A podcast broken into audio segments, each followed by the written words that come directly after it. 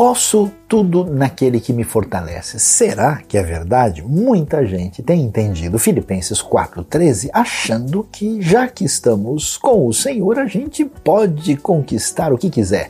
Pode comprar sem dinheiro, pode desejar o que bem pensar, eu posso todas as coisas, mas a Bíblia não está ensinando isso. Paulo escreve preso uma carta da prisão para dizer que ele é capaz de enfrentar toda e qualquer situação.